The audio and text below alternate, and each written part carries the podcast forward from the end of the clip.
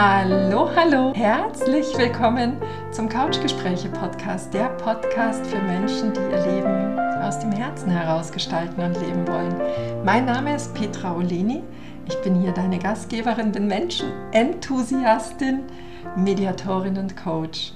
Du findest hier Gespräche mit inspirierenden Menschen, die uns direkt in ihr persönliches Herzwärts unterwegs sein mitnehmen. Ebenso ja, Impulse und ganz viel Perspektivenbuntheit direkt aus meinem Erleben. Ich heiße dich hier ganz warm und herzlich willkommen, freue mich sehr, dass du da bist und wünsche dir jetzt ganz viel Freude beim Lauschen. Ja, das Leben intensiviert gerade. Das ist mal wieder eine meiner Wortschöpfungen. Ja, ein Versuch vielleicht, ganz treffend das zu umschreiben, was ich gerade wahrnehme. Ich beobachte eine Tochter, die ihren Job, ihren Beruf aufgegeben hat nach 30 Jahren, um mit absoluter Hingabe ihre Mutter zu pflegen, ihre Eltern zu betreuen, mit allen emotionalen Höhen und Tiefen, mit allen körperlichen Anstrengungen, mit allen zeitlichen Begrenzungen, mit allem, was die Situation eben bereithält. Ich beobachte eine Mutter, deren Sohn einen Suizidversuch unternommen hat. Und all die Fragen, die sich um sie herum stellen.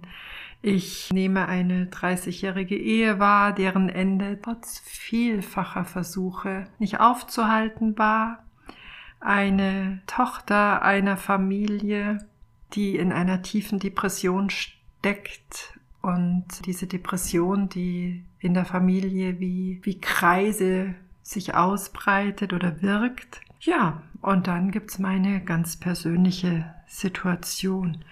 Und darüber möchte ich heute mit dir sprechen. Es gibt Situationen im Leben, egal wie viel Kraft wir reinsetzen, egal wie stark wir uns bemühen, egal wie sehr wir etwas wollen, die Situation an sich lässt sich gerade erstmal nicht verändern.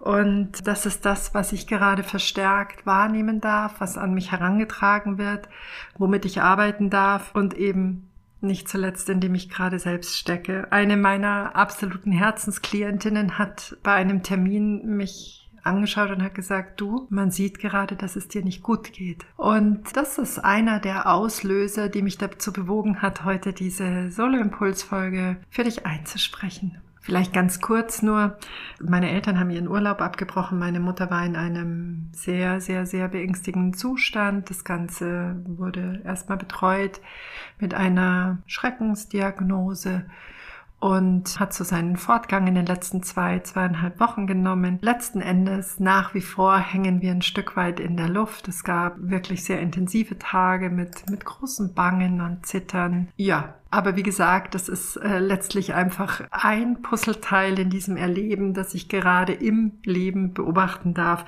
Und der Begriff, der sich mir in den letzten Wochen eben immer und immer wieder zeigt, ist ein vielleicht etwas veralteter Begriff, aber ich finde ihn aktueller denn je. Das ist der, das Wort Demut. Was meine ich damit oder was bedeutet Demut für mich? Ich habe für mich diesen Begriff gefunden, weil er das Vertrauen ausdrückt, dass ich habe, dass etwas, lass mich mal sagen, in der Ordnung ist, ohne dass ich weiß, wie es ausgeht. Ich gebe mich einer Situation hin voller Mut, ich gebe mich in einer Situation komplett hin, ohne zu wissen, wie es ausgeht. Und warum braucht's Mut? Ich denke, Mut braucht's immer dann, wenn wir uns mit Dingen konfrontiert sind, die einfach heftigste Gefühle in uns auslösen. Ja, und gerne möchte ich mit dir fünf Punkte teilen, die ich in den letzten Wochen beobachtet habe, Vielleicht können sie dich ja, solltest du in einer Intensivsituation sein, gerade nutzen. Die Worte meiner Klientin haben mir zu denken gegeben. Sie haben gesagt, man sieht dir an, dass es dir gerade nicht gut geht.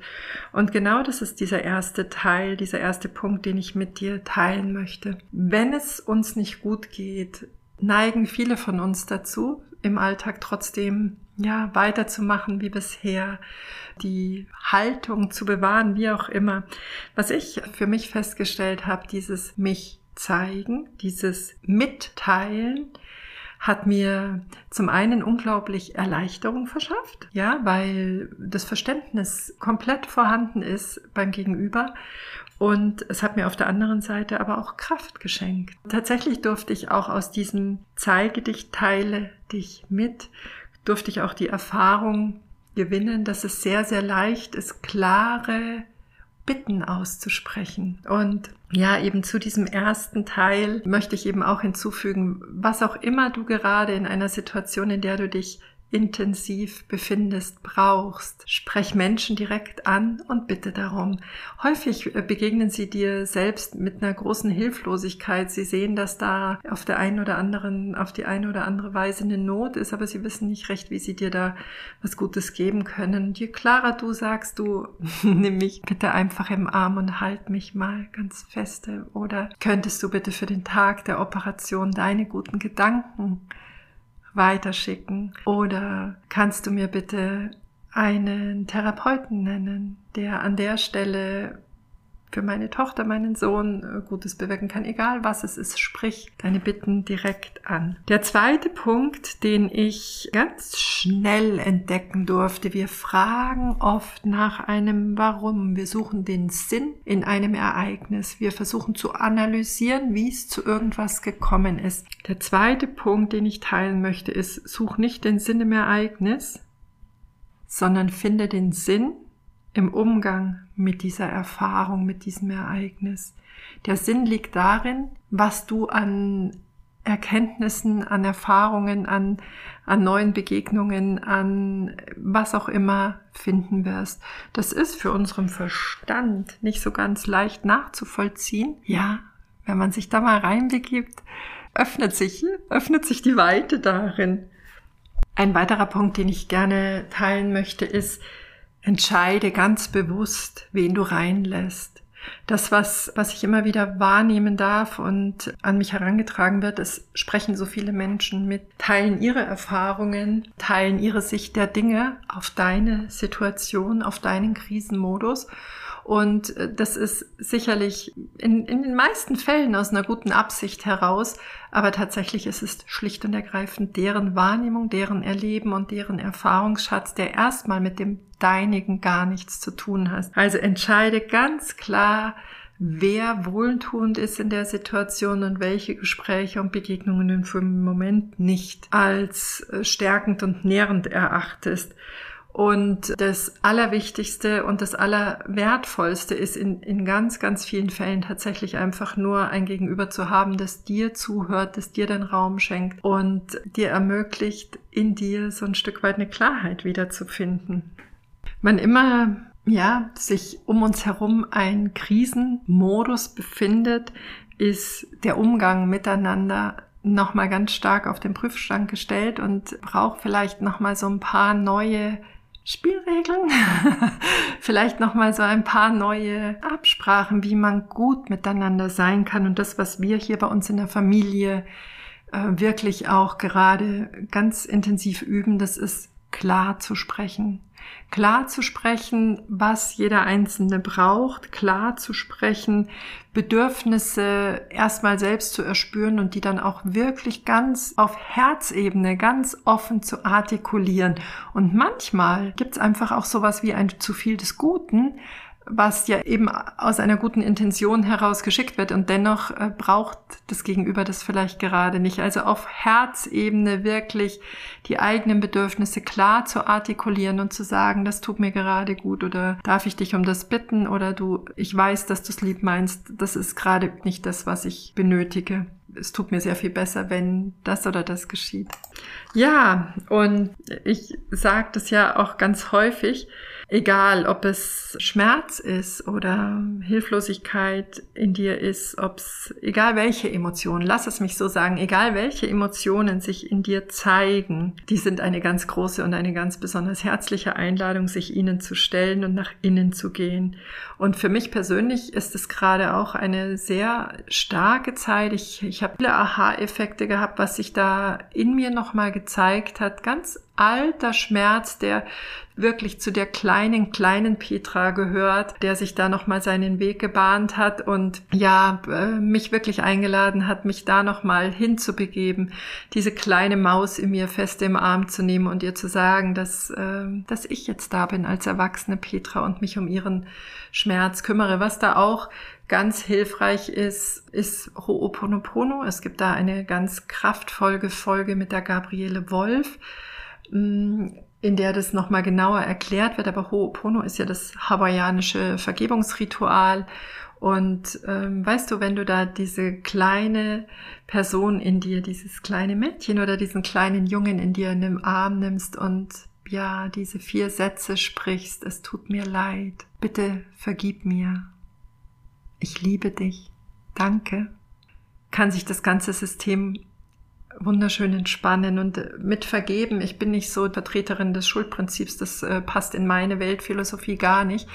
Ich habe da einen wunderschönen, wunderschönen Ansatz einmal gehört. Für mich, das englische Wort heißt forgiving, forgiveness. Also im Prinzip gehe ich mit der Vergebung in dem Moment, bevor dieser Schmerz gegeben wurde. Ich weiß jetzt nicht, ob ich das verständlich ausgedrückt habe. Also Vergebung im Sinne von Vorgebung des Schmerzes. Und ähm, an dem Punkt gehe ich dann mit der kleinen Petra in mir und ja, halt sie da ganz fest. Das, was ich gerade eben beobachte, das ist diese Dünnhäutigkeit, die sich in diesen Krisenmomenten einstellt, mm, öffnet im selben Maß die Fähigkeit, die kleinsten Dinge wahrzunehmen, ja? Die kleinsten Dinge, ich nenne das gerade ganz äh, häufig Goldstaub, diesen Goldstaub im Leben wahrzunehmen und wirklich diese Fähigkeit zu kultivieren, zu den kleinsten Dingen auch emporzusehen und die auch als ganz positiv und nährend überhaupt zulassen zu können. Man könnte fast sagen,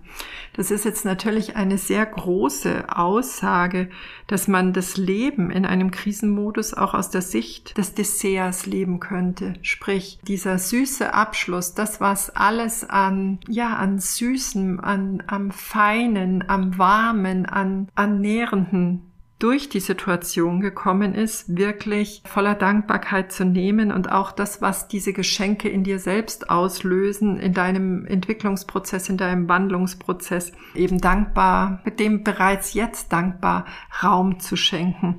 Also wenn ich, wenn ich das nochmal so, wenn ich nochmal auf den Anfang zurück kommen darf. Der Begriff Demut ist für mich eben so, so deutlich in den Vordergrund getreten. Es ist für mich, ähm, es ist das Wort Mut, der Begriff Mut enthalten.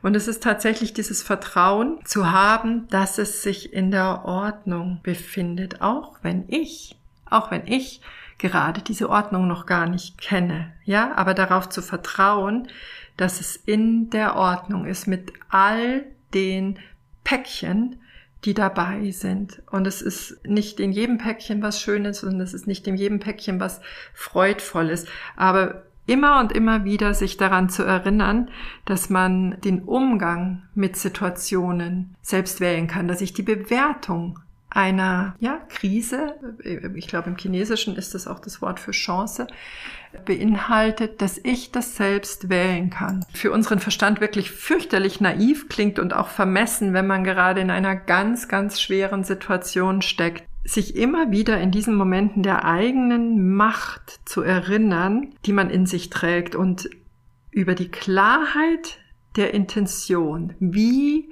möchte ich durch diese Situation gehen? Wie soll sich diese Situation im Rückblick für mich anfühlen? Was möchte ich in jedem Moment dieser Situation einbringen, damit es am Ende für mich stimmig ist?